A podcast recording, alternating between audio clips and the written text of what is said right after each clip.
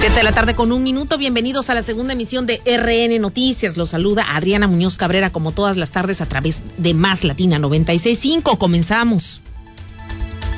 Largas filas se observan ya para la aplicación de la segunda dosis a personas de la tercera edad en el puerto de Veracruz. Inicia mañana, 15 de abril. La Secretaría del Bienestar abre línea telefónica a disposición de la ciudadanía.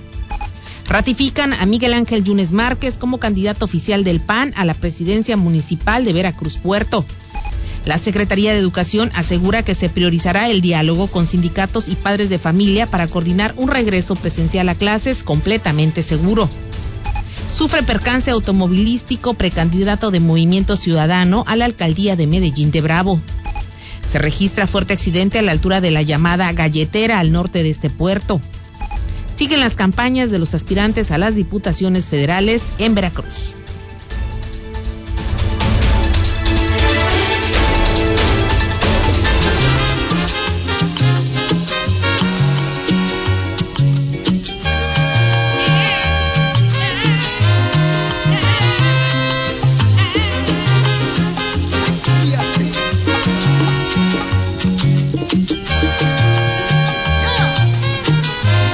De la tarde con dos minutos. Bienvenidos a la segunda emisión informativa de RN Noticias. Como todas las tardes estaremos hasta la media, hasta las siete y media de la tarde con usted dando a conocer los hechos generados en la última jornada. Y mire usted un tema bastante importante, dos alertas que han dado a nivel nacional debido al estiaje y la sequía que eh, preponderantemente se registra en esta temporada. La actualización en el combate del incendio forestal o al incendio forestal, como llama la Secretaría de Medio Ambiente, Protección Civil, a nivel nacional y por supuesto la Comisión Nacional Forestal, la CONAFOR, da a conocer que 70% de los incendios o siniestros registrados en pastizales están controlados hasta el momento en todo el país, 50% liquidados y 310 hectáreas afectadas han sido eh, registradas en las últimas horas. Además, están combatiendo miles de elementos y por supuesto también participando la Secretaría de la Defensa Nacional, la Comisión Nacional del Agua y fuerzas eh, federales, así como en cada una de las entidades federativas participando para evitar que los siniestros puedan causar más estragos. Es por ello que todas estas dependencias, incluido el gobierno de México en general, hagan la advertencia para tener mayor cuidado a los vacacionistas, a las personas que visitan zonas forestales, a los campesinos, agricultores que realizan diversas actividades para que prevengan esta, situación que está generando muchos problemas desde principios de año y de manera particular ahora que empiezan a incrementar las temperaturas de manera muy sensible. Por otra parte, el llamado de la Comisión Nacional del Agua y de las autoridades municipales y estatales, así como otros entes federales, el tema del cuidado del agua potable. Realmente está bajando mucho el nivel de los afluentes y de los ríos que surten del vital líquido a los municipios, no nada más en la entidad veracruzana, sino a nivel nacional y es por eso que hacen este sentido de llamado, porque hay que considerar que apenas está iniciando la temporada de estiaje. Después de esta advertencia que es sentida y es generalizada por parte de los tres niveles de gobierno, comenzamos con la información que se gestó hoy en la tradicional mañana mañanera desde Palacio Federal. El gobierno de México, dijo el presidente Andrés Manuel López Obrador, es garante de los derechos humanos. Es por ello que ha reiterado esta protección que dará su gobierno a infantes y población migrante que transitará o que transita ya por territorio nacional. Se invertirá, además, agregó a diferencia de ayer, en programas sociales y se generarán empleos para que la gente no tenga que irse de su tierra. Se puede. Nosotros estamos invirtiendo en Chiapas y en Tabasco y en Campeche, en todo el sureste, para crear empleos con el propósito de que la gente no se vea obligada a emigrar. Y es lo que se tiene que hacer en Centroamérica. Es más, nosotros estamos ayudando a Centroamérica. Hemos destinado 100 millones de dólares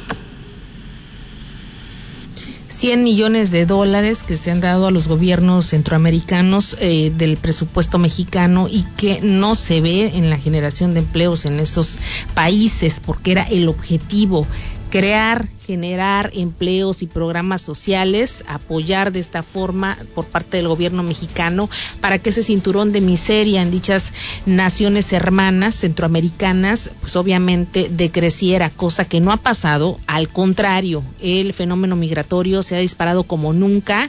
Han habido enfrentamientos en todas las fronteras, particularmente eh, de Centroamérica con eh, la frontera sur mexicana, que es donde también hay una alerta máxima.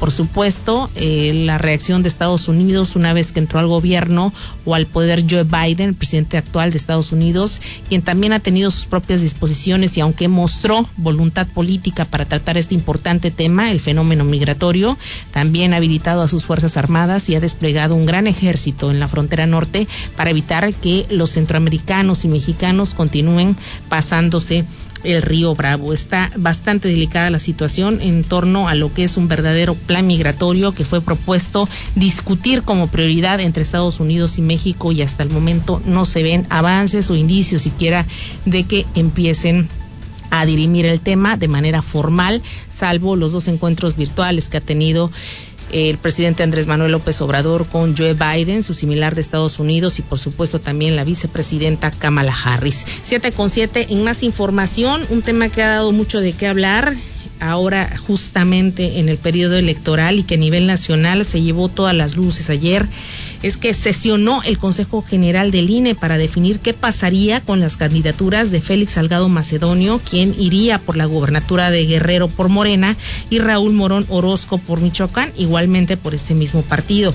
Una sesión que inició desde las seis de la tarde y que la constante fueron fallas en la conexión de Internet de los consejeros, el debate mediático que se impuso, obviamente también las diferencias que tuvieron y que finalmente dio al traste con estas dos candidaturas.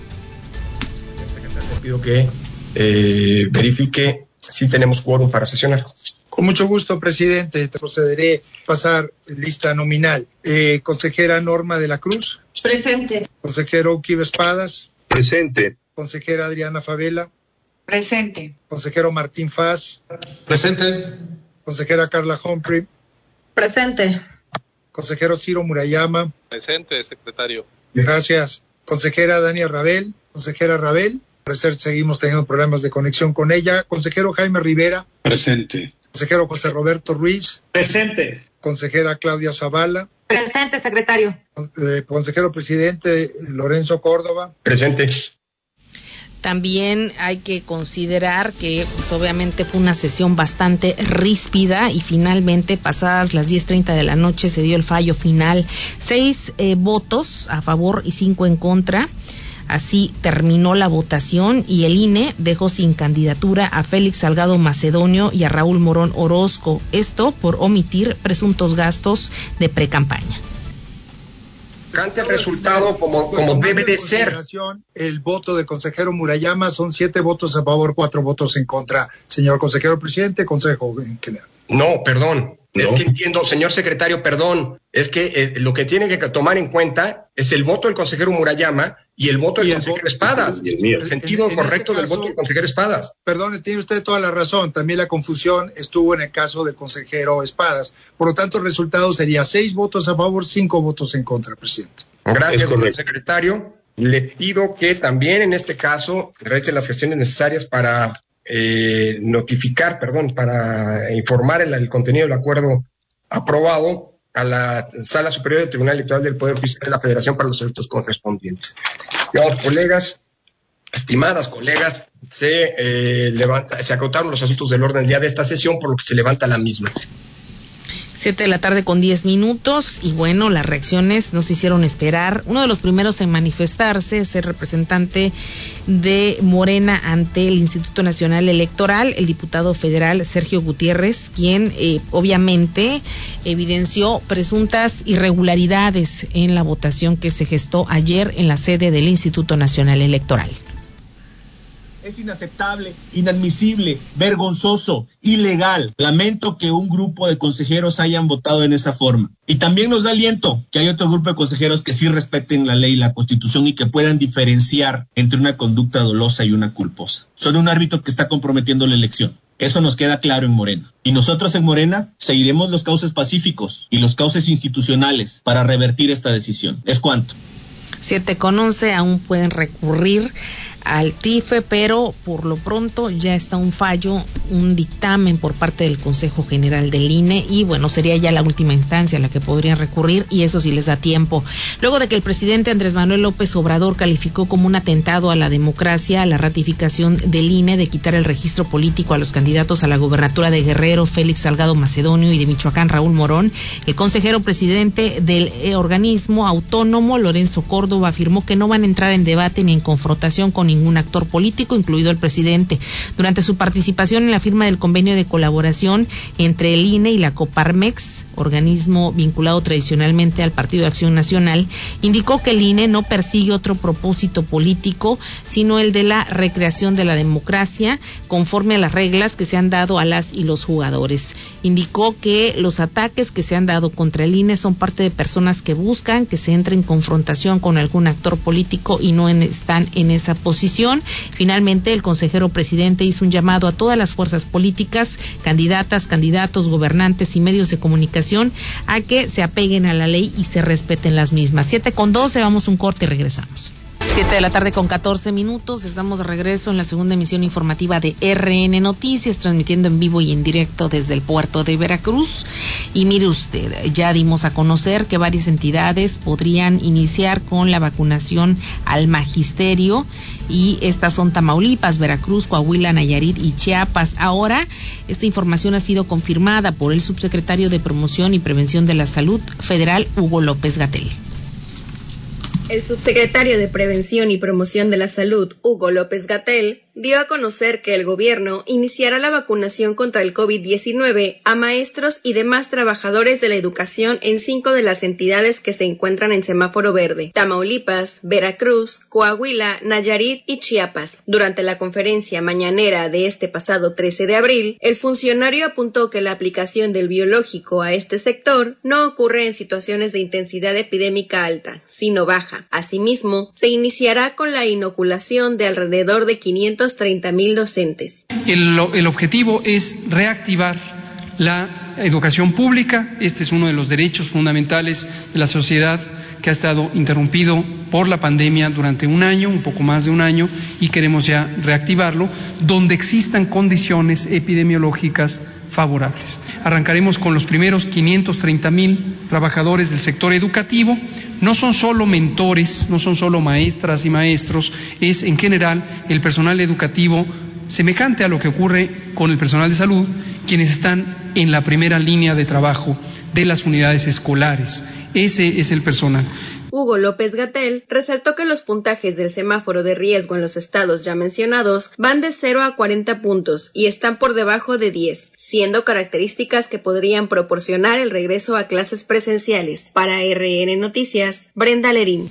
7 de la tarde con 16 minutos. Eh, por su parte, el gobierno federal, a través del CONACID, está en la fabricación de la vacuna Patria, una vacuna mexicana, y este mes iniciará el ensayo clínico de la misma. Podría estar en diciembre lista. La directora del Consejo Nacional de Ciencia y Tecnología, María Elena Álvarez Huilla, anunció que ya inició la fase 1 de ensayos clínicos de la vacuna mexicana contra el COVID-19, llamada Patria, por lo que se prevé que el biológico esté listo a finales de este año para solicitar su uso de emergencia. La funcionaria detalló que se están reclutando entre 90 y 100 adultos sanos de la Ciudad de México que serán inoculados con el biológico y se espera que se tengan los resultados de esta etapa en el ensayo clínico fase 1 podría decirse que ya inició, bueno, se está en la fase de reclutamiento. Los lotes vacunales para este ensayo ya están producidos, eh, por lo menos eh, los que son suficientes para este primer ensayo clínico fase 1. La funcionaria indicó que hasta el momento la vacuna se probó en cerditos, pero tras los análisis moleculares y preclínicos, así como la construcción de certificados por parte de la COFEPRIS para producir lotes vacunales, el Comité de Ciencia e Innovación del CONACIT iniciará la primera fase clínica para probar la vacuna en humanos, informó para RN Noticias Cauri Vázquez. 7 con 17. Mañana inicia la vacunación en la segunda dosis, digamos, eh, a los adultos mayores en el puerto de Veracruz y otros municipios. Eh, será concretamente del 15 al 20 de abril cuando se esté aplicando la vacuna Pfizer segunda dosis a todas las personas que ya se inocularon hace un mes casi, así que pongan atención, estén presentes, ya se registran desde ahora largas filas en los diversos módulos que estarán habilitados para este fin. En torno a lo que se ha dado a conocer del Magisterio Nacional, también ha opinado el secretario de Educación, Senyacen Escobar García, y ha adelantado este programa que está ya de manera preventiva, regreso a clases segura en Veracruz, a clases presenciales, que eh, de alguna forma pues tendrá que ser sometido este criterio, no nada más a sindicatos, sino a padres de familia.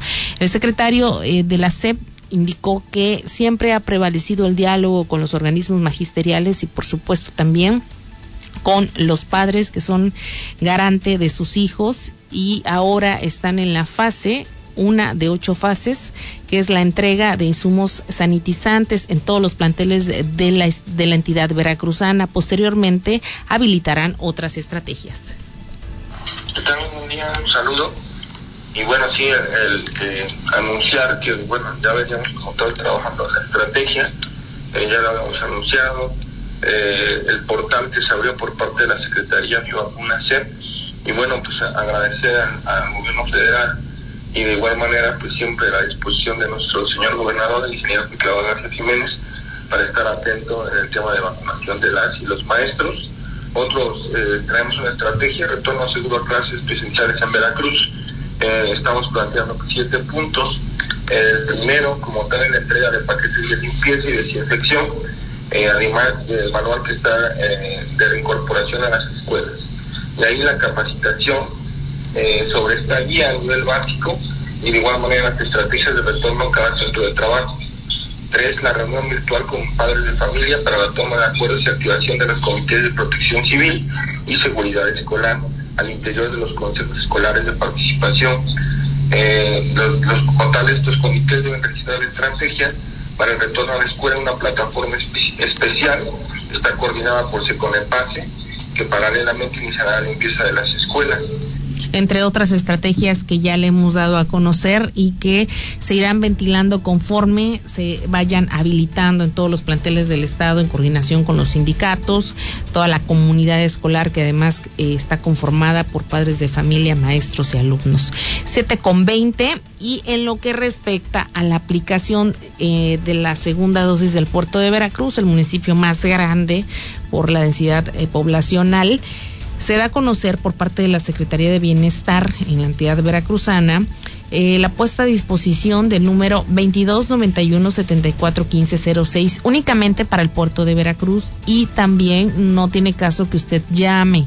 Solo es para que se comunique vía WhatsApp y dé a conocer sus dudas, alguna queja, alguna situación que tenga que ver con la vacunación referente a la segunda dosis. Se estima que 72 mil adultos mayores complementarán su esquema de vacunación ante las constantes dudas sobre la aplicación de la segunda dosis de la vacuna anti-COVID-19 en el puerto de Veracruz. Se decidió por parte del personal de bienestar abrir esta línea de atención para todas aquellas personas que de alguna manera mantienen dudas sobre la segunda dosis de la vacuna, la cual será aplicada a partir de mañana hasta el 20 de abril. Y repetimos, es el número 2291-741506, donde atenderán vía WhatsApp. Esta línea de atención estará a cargo de personal del Programa Federal Bienestar, coordinados con las Brigadas Correcaminos. Esto luego de que uno de los requisitos fuera mostrar el comprobante de vacunación de la primera dosis y muchos lo tuvieran extraviado. Así de responsables. Y bueno, como eh, no cuentan con este comprobante, usted puede enviar un mensaje a este número repetimos nuevamente porque es importante, 2291741506. Envían un mensaje de WhatsApp y se les indicará con un poquito de paciencia que ustedes tengan para esperar la respuesta, qué es lo que deben de hacer y cómo van a comprobar que ya se les aplicó la segunda, la primera dosis. Siete de la tarde con 22 minutos. En otros países, organismos especializados recomiendan a Estados Unidos suspender la aplicación de la vacuna del laboratorio Johnson Johnson por preocupaciones sobre probables coágulos sanguíneos.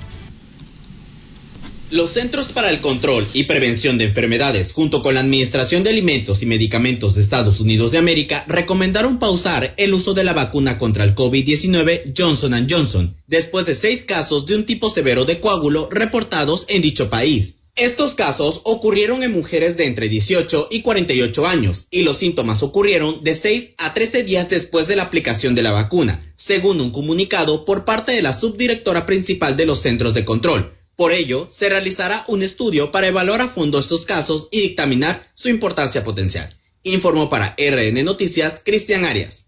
7 con 23 y estamos a todo lo que da el proceso electoral en el puerto de Veracruz, en varios puntos de la entidad veracruzana, pues no es la excepción.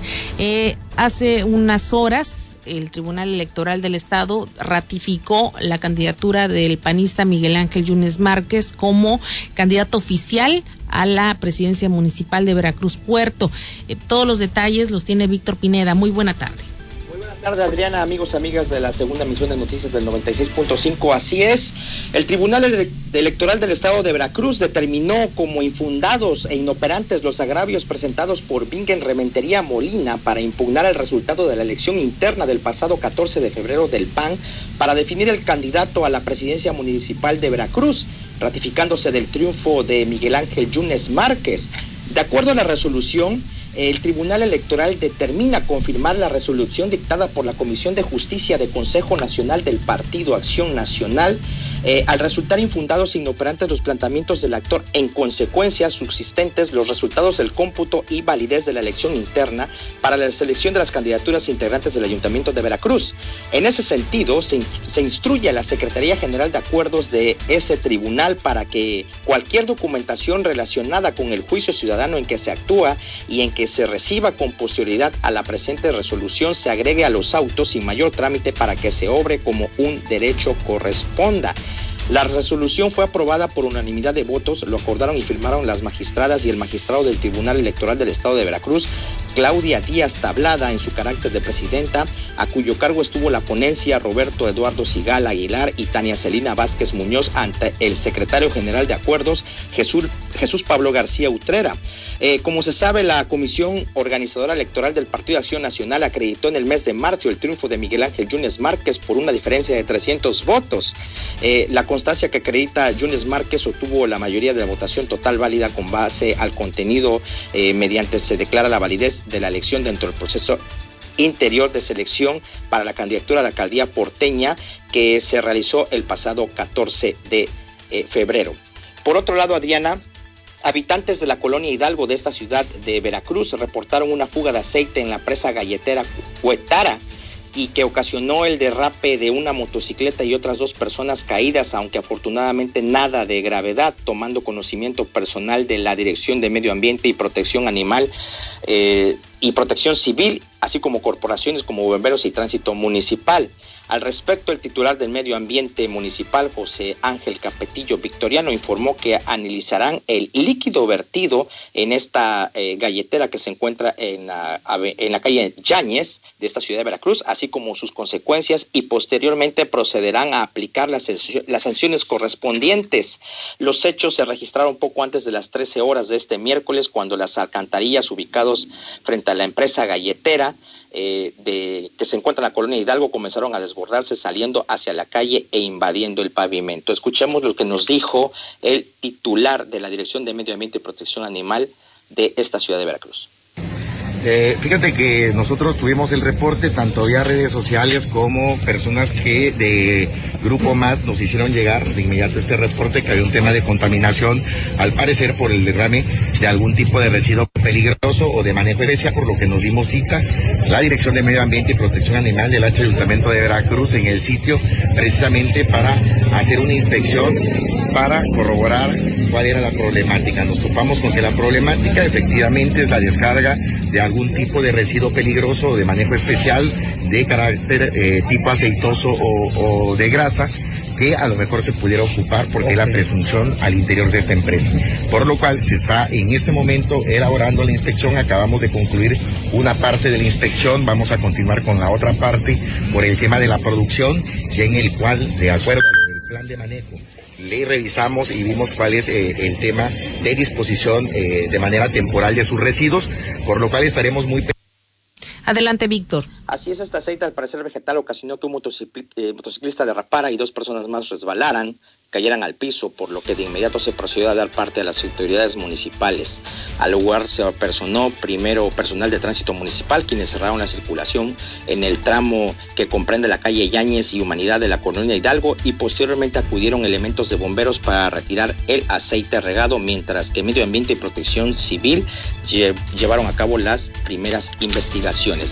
Adriana, por último, eh, pues para todos los infieles mucho cuidado, mucho cuidado porque en la zona del Zócalo de Veracruz la famosa influencer Lisbeth Rodríguez de Badabun quien saltó a la fama gracias a sus videos en donde ofrece dinero a parejas para revisar sus celulares, ha llegado a este puerto y se encuentra exactamente en la ciudad de Veracruz, principalmente en el Zócalo, haciendo este tipo de, de videos en donde, pues bueno, ya ciudadanos han captado a la youtuber que se encuentra pues regalando dinero a cambio de revisar los celulares y descubrir si existe o no una infidelidad pues como se recordará, Lizeth Rodríguez se ha hecho tanto de fans como de hamster, ya que derivado de sus videos, varias parejas han terminado sus relaciones al descubrir a hombres y mujeres hablar con otras parejas. Esto sucede en la zona del Zócalo de Veracruz, Adriana. Hasta aquí mi reporte.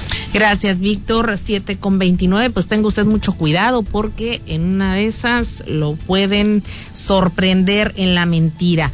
Y también, obviamente, van a andar eh, por varios puntos de la ciudad, como es costumbre en este programa. Así que usted puede ser la próxima víctima. En más información respecto al tema de la ratificación de Miguel Ángel Yunes Márquez como candidato del PAN a la presidencia municipal de Veracruz Puerto, también su anterior opositor en la elección interna panista, Vingue Rementería Molina, actual diputado local del PAN ya en funciones, eh, ha dado su pronunciamiento al respecto.